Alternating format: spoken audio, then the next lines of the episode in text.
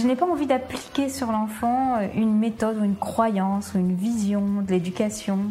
Ce qui m'intéresse, c'est comment nourrir les besoins de l'enfant. Tout le monde remarque que les élèves qui refusent d'apprendre à l'école apprennent plein de choses en dehors de l'école. Pour moi, c'est vraiment une attitude de l'adulte, un regard vis-à-vis de l'enfance qui change. Pour moi, l'école de la vie, c'est l'école des rêves, c'est l'école qui permet de réaliser ses rêves. Bienvenue sur le podcast Innovation en éducation. Je m'appelle Julien Perron, je suis à l'initiative du Festival pour l'école de la vie et du Congrès Innovation en éducation à Paris et à Montpellier. Voilà maintenant plus de 8 ans que je mets beaucoup d'énergie autour de l'éducation, convaincu que tout part de là. À travers ce podcast, vous allez découvrir de nombreux professionnels qui se mobilisent pour accompagner les parents, les enfants et les enseignants. Je vous souhaite un merveilleux voyage sur la route de l'éducation positive. Aujourd'hui, nous avons le plaisir d'écouter Laure Reynaud, qui donnait une conférence au congrès Innovation en éducation que nous organisons tous les ans. Laure a été enseignante pendant 17 ans au primaire et au lycée, en France et à l'étranger. Diplômée de psychologie positive, elle est l'une des fondatrices de Scolavie, association spécialisée dans le développement des compétences sociales et émotionnelles des enfants et adolescents et de tous ceux qui les accompagnent. Sa mission est le bien-être de tous au service de la réussite de chacun. Avec une approche théorique, scientifique et pratique pédagogique, Scolavi propose aux professionnels de l'éducation des accompagnements, ressources et outils pour mettre les résultats de la recherche au service du bien-être et de la réussite scolaire. Je vous souhaite une belle écoute. Si on est là tous aujourd'hui, c'est pour dire que effectivement il y a quelque chose à faire et quelque chose qui nous réunit aussi aujourd'hui. Il y a quelque chose aussi très beau, c'est que voilà, on va être unis autour de, de cette force pour essayer chacun de faire euh, bouger les choses à notre manière. Et donc peut-être que ce que je vais vous proposer aujourd'hui sera peut-être pas votre truc. Et ben c'est très bien. Je crois qu'on est là aussi aujourd'hui pour euh, voilà se nourrir des expériences et des expertises des uns et des autres. Il y a des approches qui vont nous parler plus que d'autres, et c'est comme ça et c'est la vie. Euh, donc c'est vrai qu'à l'école il y a des choses quand même. Moi j'ai envie de le dire parce que j'aime l'école, j'ai toujours aimé l'école et finalement je ne l'ai jamais quittée. Il y a des choses qui vont bien aussi. Euh, il y a des choses qui vont moins bien. Et donc c'est vrai que Scolavi, voilà, c'est une proposition euh, euh, qu'on vous fait aujourd'hui. Et c'est vrai que ça fait donc quatre ans qu'on intervient en France et qu'on intervient aussi à l'étranger du fait de des origines d'Ilona qui est d'Angleterre et de partout d'autres pays. et on intervient aussi pas mal en Asie, on intervient en Europe et on a des accords pas mal avec des écoles à l'étranger. Donc on intervient dans les écoles, on, forme les enseignants beaucoup, on s'adresse aussi aux parents et euh, voilà, pour que tout ça aille dans le même sens, d'un mieux-être euh, à l'école. Nous avons aussi, ça c'est notre dernier bébé, nous avons cofondé, Ilona et moi, une association qui s'appelle l'IREP, l'Institut pour la recherche en éducation positive. Et l'objectif de cet institut, il y en a plusieurs bien sûr, c'est d'abord de développer la recherche dans le champ de l'éducation positive. C'est quelque chose qui se fait beaucoup ailleurs et qui se fait beaucoup moins chez nous. Et c'est vrai que, surtout il y a 4-5 ans, quand on allait voir l'éducation nationale et qu'on leur disait, vous savez, il y a des expérimentations fabuleuses qui se font ailleurs et qui démontrent un impact considérable sur l'état de bien-être, la motivation, la confiance en soi des élèves, etc. Pourquoi on ne fait pas ça chez nous? Et on nous a souvent répondu, ben, montrez-nous que ça marche. Donc on leur a dit, ben, donnez-nous des terrains d'expérimentation. Bon, c'est un petit peu le diable qui se mord la queue. Mais c'est vrai qu'on essaye, du coup, avec l'IREP, on va essayer, parce que c'est notre dernier bébé, il faut qu'on lui donne à boire et à manger. Mais en tout cas, l'objectif, c'est vraiment de développer en France la recherche dans le champ de de l'éducation positive. Ensuite, c'est bien sûr de promouvoir les pratiques innovantes, et il y en a beaucoup. Et c'est vrai que euh, on va essayer, et je lance un appel, euh, on va essayer de réunir toutes ces pratiques innovantes, ceux qui le souhaitent, en tout cas participer à cette belle aventure, avec aussi une envie, euh, voilà, de valider cette approche, voilà, de le mesurer, de, de mesurer l'impact de cette approche sur l'état de, de bien-être des élèves et seulement, et pas seulement des élèves d'ailleurs. On parle du bien-être de toute la communauté éducative.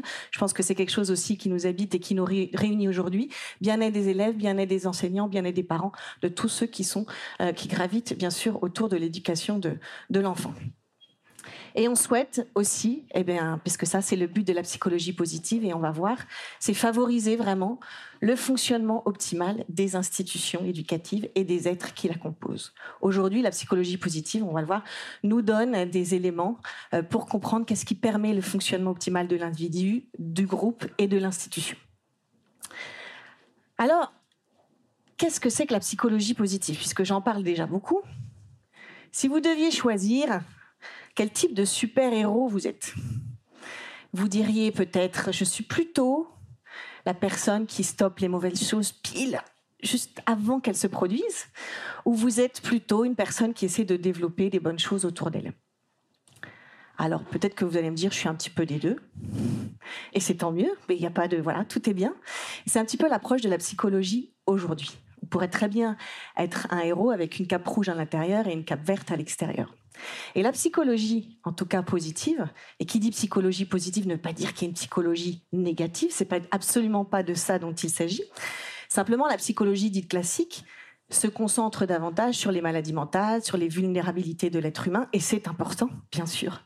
La psychologie positive va peut-être un petit peu rétablir le curseur et va se concentrer à étudier ce qui fonctionne bien, ce qui permet à l'homme d'être heureux, les compétences qu'il va pouvoir développer pour s'épanouir. Et donc, euh, la psychologie euh, positive, euh, on va voir, c'est une science. Et ça, c'est important de le dire. Parce que ce qu'on propose aujourd'hui est basé sur les apports scientifiques de la recherche en psychologie positive, qui est née il n'y a pas très longtemps, c'est vrai, il y a une petite vingtaine d'années. Et voilà, c'est euh, voilà, vous avez la définition euh, scientifique qui était importante, mais ce qu'il faut retenir de la psychologie positive, et je m'excuse parce que c'est beaucoup trop bref, mais c'est vrai que j'ai qu'une heure avec vous, donc je voudrais en profiter. En tout cas, la psychologie positive, c'est une science, donc c'est quelque chose de sérieux, de rigoureux. Donc on travaille avec des chercheurs, on travaille avec des scientifiques, on se base sur les apports de la recherche, euh, etc. Mais c'est pas quelque chose qui reste théorique. La psychologie positive, elle propose des interventions qui vont permettre d'améliorer l'état de bien-être de la personne. Et ces interventions, souvent, dans celles que je vais vous proposer aujourd'hui, sont validées scientifiquement. Ça veut dire que ont été démontrés les impacts sur euh, justement le bien-être, la confiance en soi, la motivation de l'apprenant. Et ensuite, la psychologie positive, c'est loin d'être une approche, une nouvelle orientation en psychologie qui est égoïste. On entend souvent ça. Et je crois qu'on l'a entendu aussi beaucoup ce matin il est important d'être bien avec soi pour être bien avec les autres. Et la psychologie positive, elle agit à trois niveaux. Au niveau de l'individu, au niveau du groupe et au niveau des institutions. Donc c'est loin d'être quelque chose d'égocentré. Alors moi j'aime bien rappeler, c'est ce qu'on fait avec les profs et avec les élèves ou même avec les parents, quand on fait une présentation où il y a une règle d'or, qui est la règle des 18 minutes. Je ne sais pas depuis combien de temps je parle, même pas 18 minutes, j'ai été beaucoup plus rapide que ce que j'avais anticipé. 18 minutes, on en a parlé ce matin aussi, c'est à peu près la durée après laquelle euh, notre attention chute de manière sévère. Donc il va falloir que je remotive et que je remobilise vos capacités attentionnelles. Donc vous avez un petit, un petit picto qui est sur la diapo. Et donc je vous propose qu'à chaque fois qu'on voit la diapo, le petit picto sur la diapo, vous leviez. Ça va? Donc je vais vous inviter à vous lever. Et on dit que, comme nous sommes tous des apprenants aujourd'hui, vous comme moi, et il faut, pour remobiliser nos capacités attentionnelles, il faut aussi un engagement actif. Donc, je vais vous inviter, si vous voulez bien jouer le jeu, parce qu'il va y avoir plusieurs petites animations comme ça pendant la présentation, c'est de jouer le jeu. Et donc, déjà, nous bougeons puisque nous nous levons. Et je vous invite simplement, premier mouvement, à lever les bras. Merci, c'est tout, vous pouvez vous asseoir. Et c'est vrai qu'aujourd'hui, on sait beaucoup de choses sur euh, les conditions d'un apprentissage réussi. On sait que, euh, selon les neurosciences cognitives, les recherches de Stanislas Dehaene, etc., il y a quatre piliers pour qu'un apprentissage soit réussi.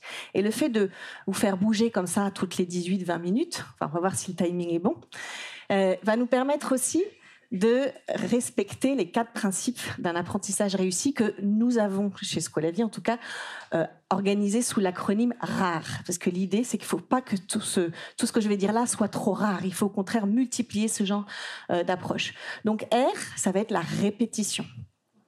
Donc il se peut qu'aujourd'hui, demain, on répète souvent les mêmes choses, mais tant mieux. Parce que nous allons consolider notre savoir. Et nous allons peut-être le consolider par l'action aussi, chacun dans nos sphères d'activité. Le A, c'est le A de attention. On sait que voilà, il faut, il y a une certaine manière de mobiliser les capacités attentionnelles des apprenants et notamment, il serait bien que toutes les 18-20 minutes, quel que soit l'environnement dans lequel on évolue, on puisse bouger, faire un petit mouvement pour remobiliser ces capacités attentionnelles. L'autre R, c'est la rétroaction, le retour d'information, le fameux feedback qui est vraiment super important et qui participe aussi énormément à la construction et au développement de la confiance en soi euh, d'un individu. Et ce feedback, pour qu'il soit constructif, pour qu'il soit positif, il faut qu'il revête certaines caractéristiques, notamment qu'il soit le plus immédiat, qu'il soit positif, qu'il soit assez précis, euh, en lien avec la réalité du moment, qu'il valorise les efforts, la stratégie mise en place, etc. Et le dernier E, alors là on a un petit peu triché, c'est engagement actif. Voilà le quatrième pilier d'un apprentissage réussi, euh, c'est l'engagement actif. Donc, on va essayer, en tout cas dans les minutes qui restent, d'essayer de mobiliser ces quatre piliers pour que ce soit pas trop rare et que, je l'espère, votre apprentissage, comme le mien aujourd'hui, euh, soit le plus possible réussi. Alors justement, pour justement vous engager dans le process, eh bien, je vais vous demander, on a beaucoup parlé, entendu parler d'éducation positive et je crois qu'on en entendra beaucoup parler pendant le week-end. Euh, je voulais, voilà, par cette petite animation, essayer de préciser un petit peu, nous, qu'est-ce qu'on entend par éducation positive exactement et qu'est-ce que d'abord partir des représentations des apprenants, donc de vous. Qu'est-ce que c'est qu'une éducation positive pour vous? Donc je vais vous proposer deux minutes d'échanger avec vos voisins, voisines, à trois ou à quatre et challenge, défi, de vous mettre d'accord sur un mot. Ça va être très compliqué, j'en suis désolée. Mais un mot qui arrive au-dessus des autres, d'accord? Et une bonne négociation, c'est tout le monde est gagnant. Donc tout le monde doit être d'accord. Ensuite, je vous inviterai à, par une animation qui permettra justement de vous mettre en mouvement, de partager ce mot avec le reste du groupe. D'accord? Donc deux petites minutes. Qu'est-ce que c'est pour vous une éducation positive? Un mot-clé donc vous pouvez en discuter, mais essayez de faire émerger un mot-clé qui représente pour vous l'éducation positive.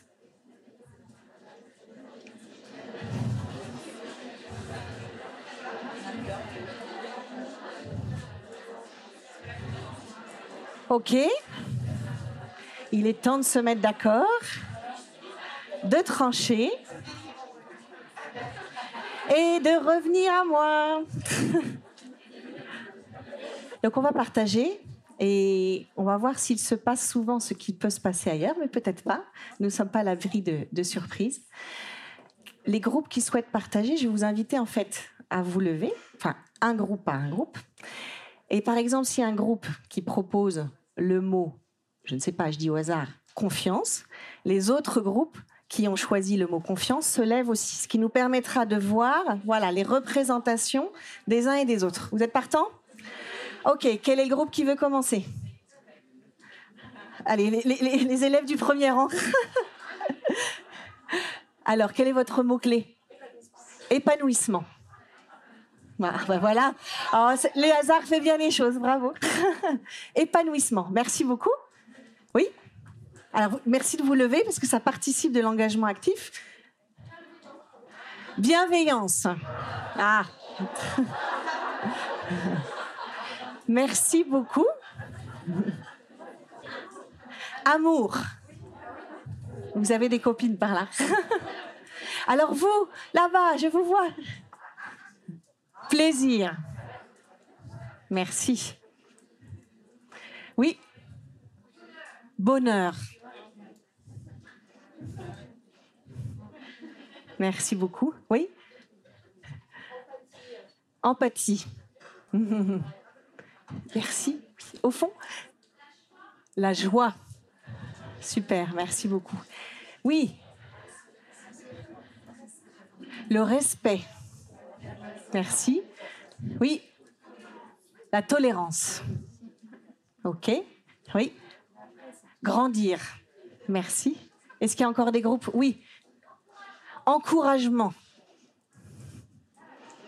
Oui. Valorisation. Valorisation, il y a beaucoup aussi. Oui. Accomplissement. Amuser. Ah oui. Ah, confiance. Confiance, ouverture.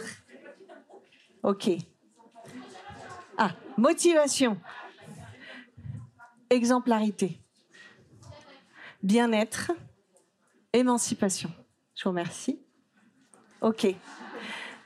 Merci. Ah. Ambitieux? Ambition. Envie, pardon. Envie aussi ici. Ok. Merci. Alors, l'éducation positive telle que nous, en tout cas notre, notre approche aujourd'hui et celle qu'on vous propose maintenant, regroupe beaucoup des concepts que vous avez partagés. En éducation positive, donc c'est vraiment l'application de la psychologie positive dans le champ éducatif. On va beaucoup parler des émotions positives agréables. On sait que les émotions peuvent être un frein ou au contraire des alliés dans l'apprentissage. Donc bien sûr, on va parler des émotions désagréables et comment les accueillir et les gérer, mais on va aussi, ça c'est peut-être quelque chose qu'on voit moins souvent, euh, comprendre l'importance des émotions euh, positives et comment elles peuvent impacter positivement l'apprentissage. Donc on va chercher à les développer, à les apprécier, à les savourer. On a beaucoup parlé aussi depuis ce matin ou dans les discussions qu'on a eues euh, voilà, en aparté sur la motivation. Combien de fois on entend mes élèves sont pas motivés, etc. Ou j'ai pas envie. La recherche de Ryan et Dessy nous apporte des éclairages vraiment importants que nous, nous avons rebaptisés sous la forme des 4 C. Il y a vraiment des besoins psychologiques à la base de la motivation pour un apprentissage heureux. Parliez du plaisir d'apprendre, de la joie d'apprendre, ce qui est très en lien aussi avec la motivation. Plus un élève est engagé dans le process, plus il va y trouver du plaisir. En tout cas, les quatre C, les quatre besoins à la base de toute motivation sont le besoin de choix. On a parlé de l'autonomie ce matin aussi beaucoup. Si on peut donner le choix à ses élèves, ça c'est un élément clé de motivation. Le deuxième C, ça sera la connexion. On parlé aussi avec Bruno Ours hein, l'importance d'apprendre avec les autres, le tutorat, le travail collaboratif, la coopération, etc. Donc on apprend aussi pas tout seul. Le troisième C, c'est la compétence, le besoin de compétence. L'élève a besoin de se sentir compétent et pour cela, il faut lui permettre de vivre des expériences de réussite. Et ces expériences de réussite vont nourrir la valeur qu'il a de lui-même, donc son estime de soi. Et le quatrième C, ça c'est ce qu'on a un petit peu rajouté, mais qui est sorti ce matin, et je pense qu'on sera tous d'accord, c'est le besoin de compréhension. On a besoin de donner du sens à ce qu'on fait. On a besoin d'avoir des buts qui soient explicités, qui soient clairs, et on a besoin de comprendre pourquoi est-ce qu'on fait ça. Donc voilà les 4 C de la motivation. Après, on va parler aussi en éducation positive beaucoup de l'état d'esprit. Et on a un petit peu abordé le sujet, en tout cas nous, euh, voilà, ce matin, mais en tout cas avec Carole Dweck, qui montre que si on a, selon qu'on a un état d'esprit ouvert ou fixe, fermé, eh bien cela va impacter considérablement nos croyances, notre conception d'intelligence, les efforts qu'on va mettre en, euh, en place pour réussir, etc. Et donc, c'est vrai qu'à la lumière de la plasticité cérébrale, on sait très bien que les choses ne sont pas figées une fois pour toutes. Mais dans les croyances des élèves, c'est pas forcément le cas. Donc, leur expliquer tout ça à la lumière des connaissances de la psychologie positive et des neurosciences, c'est vraiment une chance, je pense. En éducation positive, on va beaucoup parler aussi des forces. La force, les forces, c'est un concept clé en psychologie positive. Et quand on, dans un pays où on évalue par compétence, euh, c'est vraiment quelque chose d'assez éclairant. Une compétence, c'est important. Hein, c'est pas du tout l'objet de. L'objet n'est pas ici de dire que c'est pas important, mais une compétence, c'est quelque chose qu'on a appris à faire, qu'on sait bien faire, mais qui ne procure pas toujours du plaisir. Et si on est toujours dans le registre des compétences, eh bien, on peut s'épuiser parfois.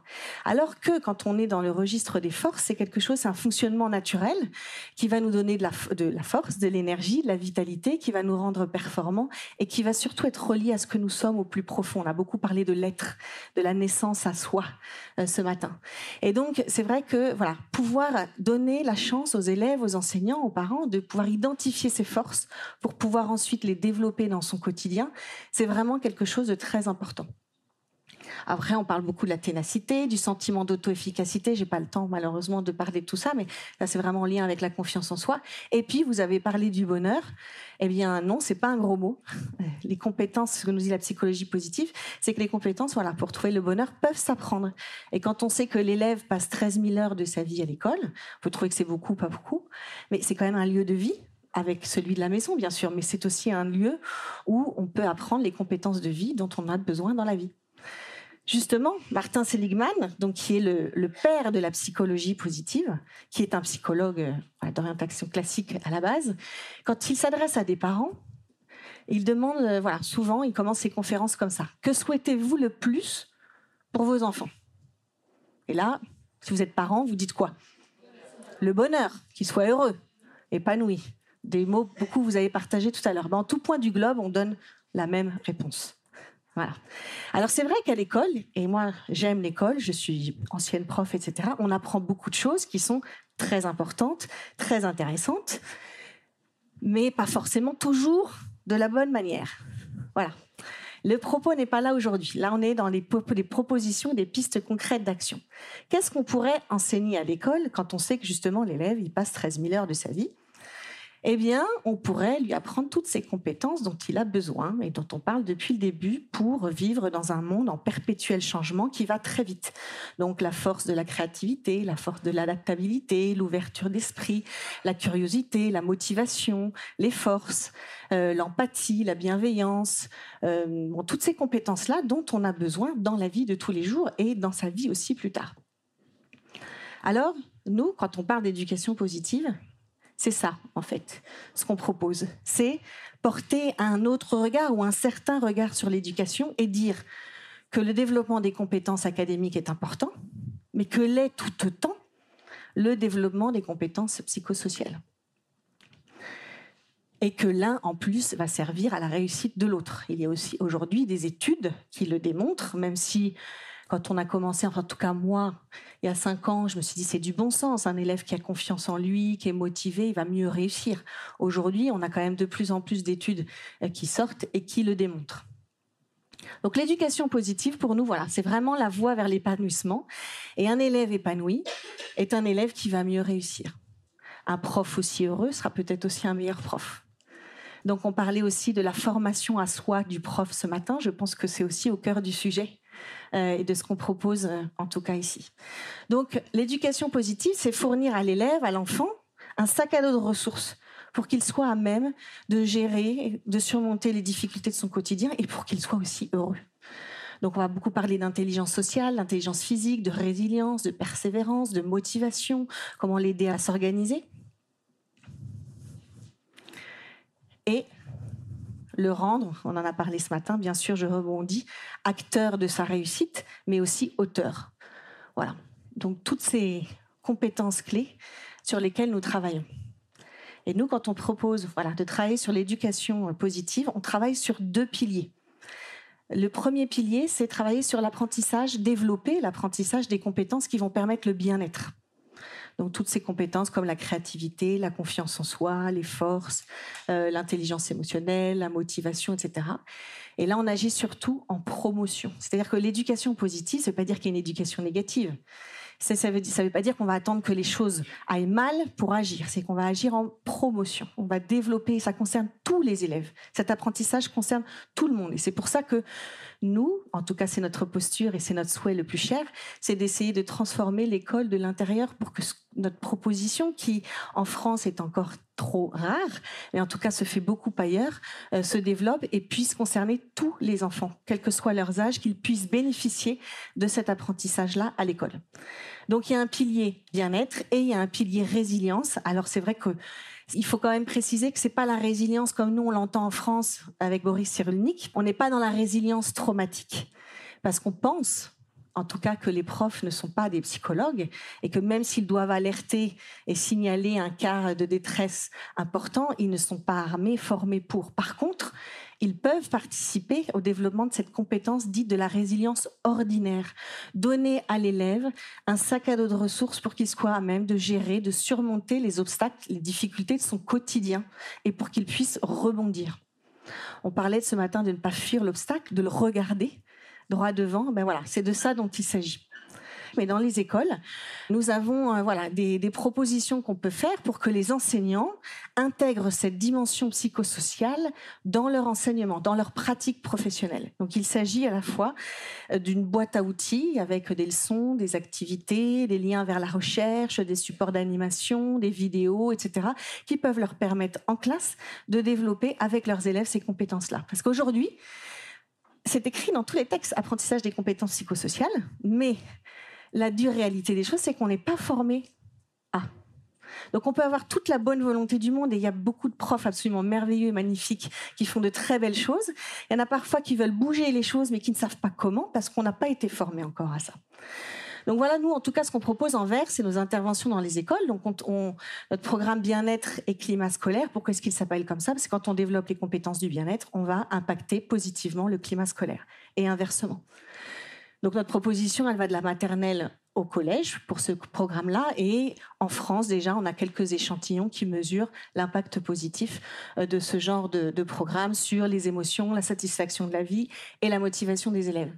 Ensuite, on a notre programme de résilience qui a été euh, bah, celui-ci euh, estampillé projet innovant par l'éducation nationale en 2017 et qui justement souhaite donner à l'élève et aux profs surtout tout un, éventail de ressources pour qu'ils puissent être à même de développer sur les difficultés de son quotidien. Et au milieu, on a un parcours de réussite qu'on propose aux élèves de lycée, mais en fait à partir de la troisième. C'est-à-dire, on va travailler sur l'orientation, mais pas seulement, sur la connaissance de soi. Je sais où je vais si je comprends qui je suis. Donc c'est vrai que c'est aussi euh, toute une boîte à outils qui va permettre à, l'enseignant de travailler ça avec ses élèves. Et puis en dehors, on a un, un parcours qu'on propose à tous ceux que ça intéresse. Alors au début, on s'est dit, on va proposer ce parcours à des parents. Parce que quand on intervient dans les écoles, les parents nous disent, mais nous aussi, on a envie d'avoir cet éclairage-là. Donc est-ce que vous pouvez euh, nous, bah, nous former ou nous donner un petit peu des pistes de réflexion euh, pour accompagner au mieux nos enfants sur ce chemin-là? Donc c'est le parcours PEPS, parcours qui donne du PEPS, mais aussi c'est le parcours d'éducation positive et scientifique. Et la grande surprise qu'on a eue, c'est qu'on a eu beaucoup de parents, mais on a eu aussi beaucoup d'enseignants. Et je dis grande surprise parce que c'était des enseignants, vous le comprenez bien, c'était pas proposé dans l'école, donc ils venaient sur leur temps perso, avec leur denier perso. Donc voilà, c'était vraiment euh, quelque chose d'important aussi pour nous et de voir que c'était quelque chose qui tenait à cœur euh, aussi du euh, pas mal de personnes. Et on en a fait un livre de ce parcours PEPS, donc si jamais, voilà il est là-bas. Donc l'objectif de ces programmes, eh bien, c'est on n'a pas peur. Au début, je vous avoue, moi, je me suis dit, waouh, parler de bonheur, tout ça, ça va être compliqué. Oui, on s'en est pris beaucoup, on continue de s'en prendre pas mal, mais là, on assume complètement l'objectif de ces programmes, de ces propositions, de ces pistes, de ces exercices, de ces activités, c'est de faire du bien-être de l'élève et des enseignants un objectif explicite. Voilà notre objectif. On peut pas être plus clair. Bien sûr, dans ces programmes est pris en compte toute la dimension, euh, l'aspect émotionnel et on va proposer des pistes concrètes d'action et des outils euh, pour l'enseignant. Alors comment ça se passe? Alors au début, on a un concept scientifique qui est un petit peu flou, voire on a plusieurs concepts qui veulent dire un petit peu les mêmes choses. Donc on va essayer d'y voir un petit peu plus clair et de choisir de, quoi vraiment on veut parler et on va déterminer quelles sont les lignes scientifiques derrière ce concept sur lesquelles on est vraiment au clair, dont on est sûr, qui ont fait leurs preuves et qui ne créent pas de discussion. La troisième étape, c'est pour que ce concept soit accessible aux enseignants euh, et pour qu'ils puissent l'intégrer dans leur pratique professionnelle, il faut le clarifier, sans sursimplifier bien sûr, mais il faut le rendre accessible et il faut porter à la connaissance de. Donc voilà la troisième étape quand on travaille sur un programme d'éducation positive. Et la dernière étape, ben, ça vous serez, je pense, d'accord, pour que les élèves soient engagés dans le process, il faut que ce soit ludique. Il faut que ce soit interactif, il faut que ce soit drôle, il faut que ça permette de libérer et de s'exprimer et de développer plein de nos compétences, justement.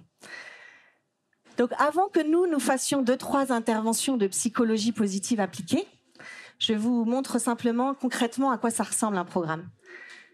Alors voilà par exemple notre programme BEX, bien-être et climat scolaire. Pourquoi je vous montre celui-là? Parce qu'en fait c'est celui sur lequel on travaille depuis quatre ans, c'est celui sur lequel on a le plus de recul, c'est celui aujourd'hui qui est le plus expérimenté en France et aussi ailleurs et sur lesquels on a donc de plus de, de retours et de feedback. Alors voilà par exemple ce qu'on propose, c'est six séquences Euh, donc, ce sont des séquences, c'est-à-dire plusieurs leçons sur une même thématique. Donc, d'abord sur une séquence, donc un groupe de leçons, d'activités pour travailler sur l'être positif. L'être positif, c'est la confiance en soi. Et on va commencer en fait par parler du bonheur aussi. Qu'est-ce que c'est que le bonheur? Pourquoi est-ce que c'est important? Que montrent, que disent les recherches? Les élèves aiment aussi être au fait être au courant des faits scientifiques. Donc, on va leur expliquer cette démarche. Qu'aujourd'hui, voilà, il y a une science qui étudie les conditions euh, du fonctionnement optimal de l'être humain. Qu'est-ce que c'est que cette science? Pourquoi est-ce que c'est important? Qu'est-ce que c'est que le bonheur pour vous? Comment est-ce que ça peut s'appliquer dans votre quotidien? Dans ce chapitre-là, dans cette séquence-là, on va parler des forces, de la confiance en soi, etc.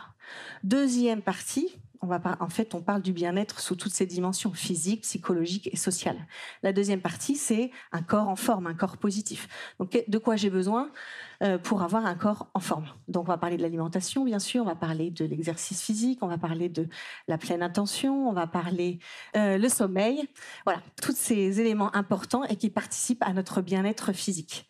Ensuite, la troisième famille, c'est on va parler des émotions. Donc on va parler qu'est-ce que c'est qu'une émotion, pourquoi est-ce que c'est important, comment gérer ces émotions désagréables au quotidien et pourquoi, quelles sont les techniques que je peux utiliser, quelles sont les techniques avec lesquelles je suis le plus à l'aise, etc. Et on va en expérimenter plusieurs parce que les élèves ils sont comme nous. A des techniques qui vont leur parler, il y en a d'autres qui vont pas leur parler.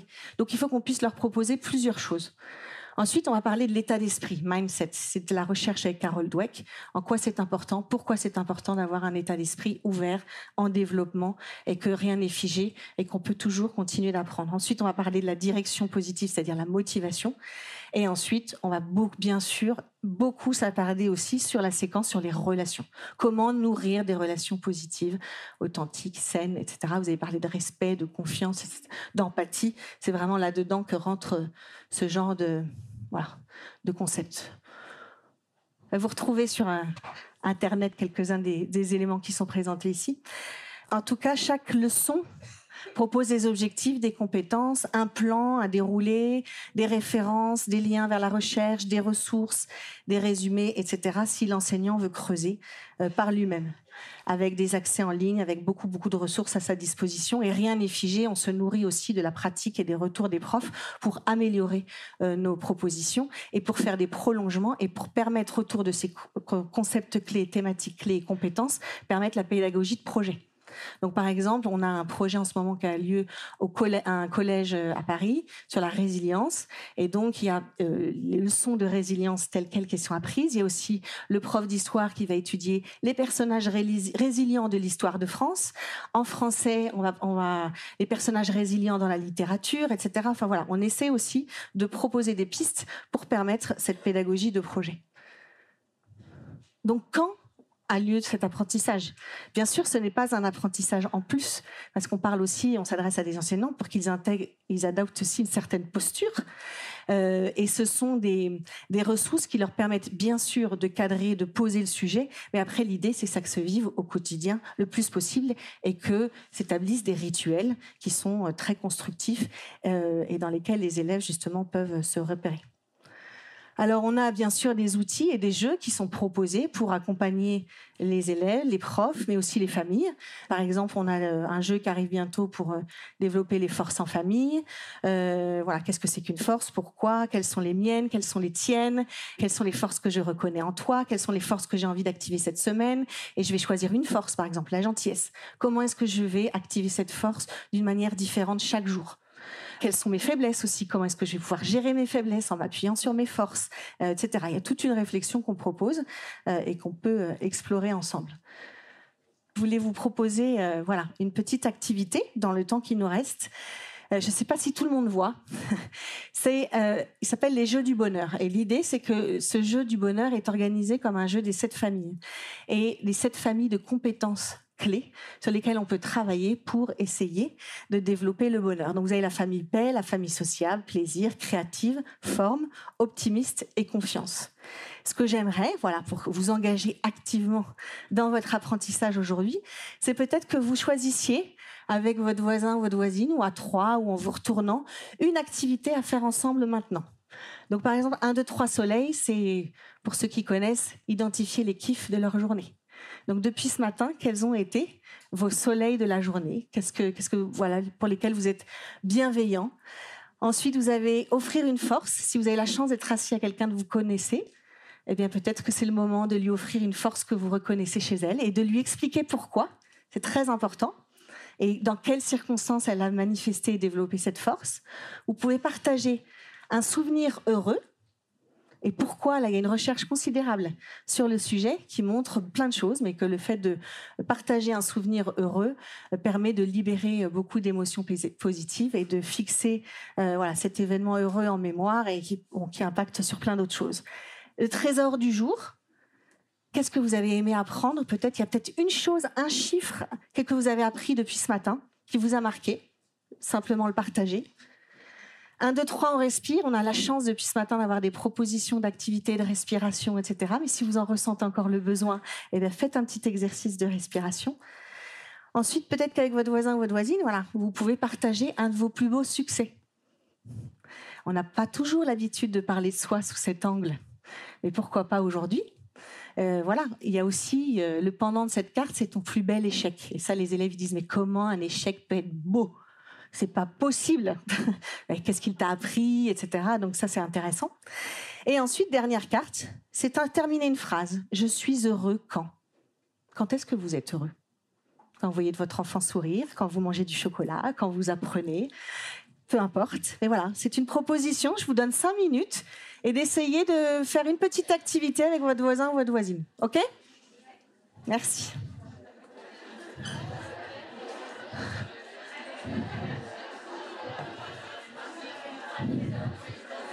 Ding, ding, ding. Alors, je vous propose de poursuivre à la pause si vous le souhaitez ou chez vous, ou en famille, ou en classe. Voilà, ce genre de petites activités euh, qui sont pas très compliquées, mais qui fait du bien.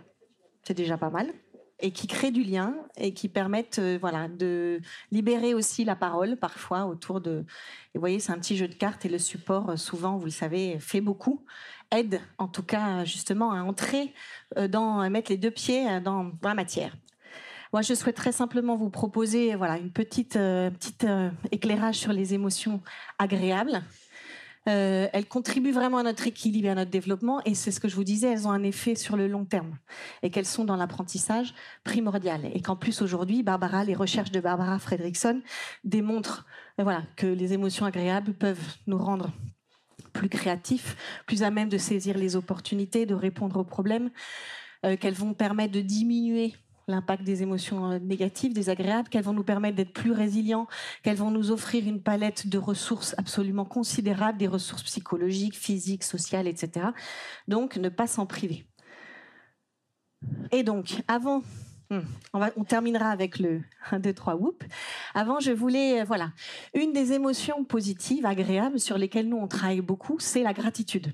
Aujourd'hui, je ne sais pas si vous avez lu euh, Rebecca Shankland, par exemple, mais les recherches de Rebecca Shankland, ou d'autres, euh, qui montrent que cette émotion, qui est un petit peu complexe, mélange de joie, de surprise, d'émerveillement, etc., a des impacts considérables sur celui qui va l'exprimer, sur celui qui va recevoir, etc., et permet justement de aussi contrecarrer euh, les effets de ce qu'on appelle l'adaptation, comme quand on s'adapte à tout en très peu de temps, et vont nous permettre aussi de, de, vous savez, on est un peu câblé à être négatif, donc nous aider à porter notre attention sur les événements agréables du quotidien, si petits ou insignifiants soient-ils. Un rayon de soleil, un sourire, une leçon super, euh, une découverte incroyable, un beau livre, un beau moment vécu avec son enfant, etc. Donc je voulais, voilà, j'ai proposé à Julien euh, que ensemble pendant ces deux jours, on, on fasse ensemble un mur de la gratitude. Donc on va occuper tout le mur en face et au fur et à mesure qu'on a envie d'exprimer une gratitude, un événement pour lequel on est reconnaissant et qu'on a envie de le partager, que ce soit et que ce soit un événement si possible en lien avec ce qu'on vit ensemble pendant ce, ce congrès, euh, et bien que vous puissiez au fur et à mesure du week-end, aujourd'hui, demain, euh, aller compléter ce mur de la gratitude avec des petits post-it qu'on va vous faire passer, euh, que vous avez peut-être déjà en main. Euh, voilà, je crois que c'est quelque chose aussi, vous savez, une gratitude, quand on la partage, on démultiplie encore plus son, impact positif. Et que je pense que ça peut être un beau moment aussi de se retrouver autour de ces gratitudes et de les partager, de les vivre ensemble. Dans une classe ou dans une famille, on propose souvent quelque chose que vous connaissez peut-être, la petite boîte de la gratitude. Euh, C'est-à-dire, voilà, on se donne une semaine, un mois, et on met dans cette petite boîte des petits papiers avec des moments qu'on a vécu ensemble pour lesquels on est reconnaissant. Et une fois par mois, une fois par trimestre, à Noël, on ouvre cette boîte et on, on revit ensemble tous ces moments-là. Euh, et du coup, ben, on revit on, on, dans le présent, euh, voilà, ces expériences positives du passé. Euh, donc voilà, je voulais dernière petite animation, simplement vous dire que aujourd'hui la route est longue, parfois c'est compliqué de parler du bien-être, du bonheur, etc. à l'école, mais de moins en moins. Et que notre action, bon, euh, même si elle commence à être reconnue, c'est parfois difficile, mais on avance. Euh, je voulais, euh, voilà, aussi vous inviter si à voir euh, ce livre-là si vous le souhaitez, et puis aussi vous présenter j'ai la chance aujourd'hui d'avoir Vanessa qui est là, voilà, qui est une euh, notre antenne Scolavi dans la région à Montpellier. Donc si jamais voilà vous souhaitez euh, avoir de plus amples informations, vous pouvez passer par Vanessa parce qu'aujourd'hui voilà Scolavi c'est des projets, mais aussi on a une équipe aujourd'hui d'une cinquantaine de personnes pour essayer d'essaimer euh, sur tout le territoire français en métropole et ailleurs. Et puis on a aussi Stéphanie voilà, qui donne les petits post-it là-bas et qui est notre antenne sur Lyon. Donc si vous avez, s'il y a des Lyonnais dans la salle, et eh bien voilà, Stéphanie est là. Euh, donc avant de, de se quitter, je voulais vous proposer une dernière petite animation pour libérer plein d'émotions positives, agréables, je l'espère en tout cas. Et je vais vous demander encore une fois de vous lever. Et nous allons jouer ensemble au 1, 2, 3, whoop. Est-ce que vous savez tous compter jusqu'à 3 Eh bien, on va voir. Donc, je vais vous demander de vous mettre par deux et de faire juste la suite numérique. Donc, 1, 3, 2, 3, 1, 2, 3. Tout simplement pour l'instant. Ça va? On y va. 1, 3, 2, 3. Ah oui, il faut jouer le.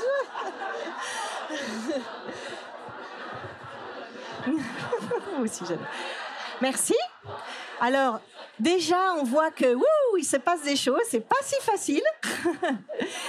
Et là, nous allons remplacer le 3 par whoop. Donc, ça fait 1, whoop, 2, à vous de jouer. tu veux faire? 1, 2, whoop, 1, 2, Ok. Merci. Alors maintenant, voyez que le niveau sonore augmente et qu'on voit du rose aux joues, on a un peu chaud, mais c'est bien. Donc on va remplacer deux par, euh, je peux pas trop le faire, mais taper dans les mains. Donc ça fait un, whoop, ok? Un, whoop. Un. Bah oui, bah oui.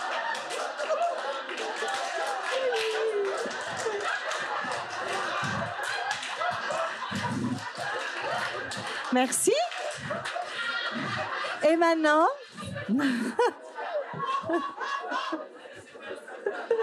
ah c'est super dur, mais oui, ça a l'air tout bête, mais. Et maintenant, je vous invite à, remplacer le 1 par un petit saut. Donc ça fait. Sauf Madame devant qui est enceinte et qui va accoucher bientôt là. Pas tout de suite. Alors à vous de jouer.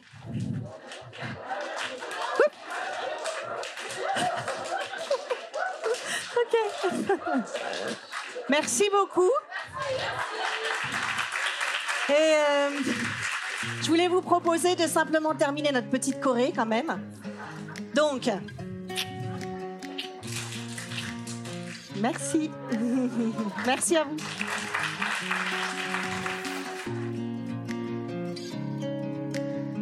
Un grand merci pour votre écoute. J'espère que vous avez passé un bon moment avec nous. Pour aller plus loin dans votre recherche, nous avons créé un magazine papier, le magazine Innovation en éducation. Un magazine que vous retrouverez uniquement sur abonnement, livré tous les deux mois partout dans le monde. Un magazine 100% éco-responsable, 80 pages en moyenne, sans publicité. À travers le Festival pour l'école de la vie ou le Congrès Innovation en éducation, nous rencontrons des milliers de professionnels qui proposent des solutions pour les parents, les enfants et les enseignants. Ce magazine se veut être un pont avec le podcast, nos événements et les films que j'ai réalisés. On se retrouve maintenant la semaine prochaine et entre-temps, je vous souhaite une très belle route.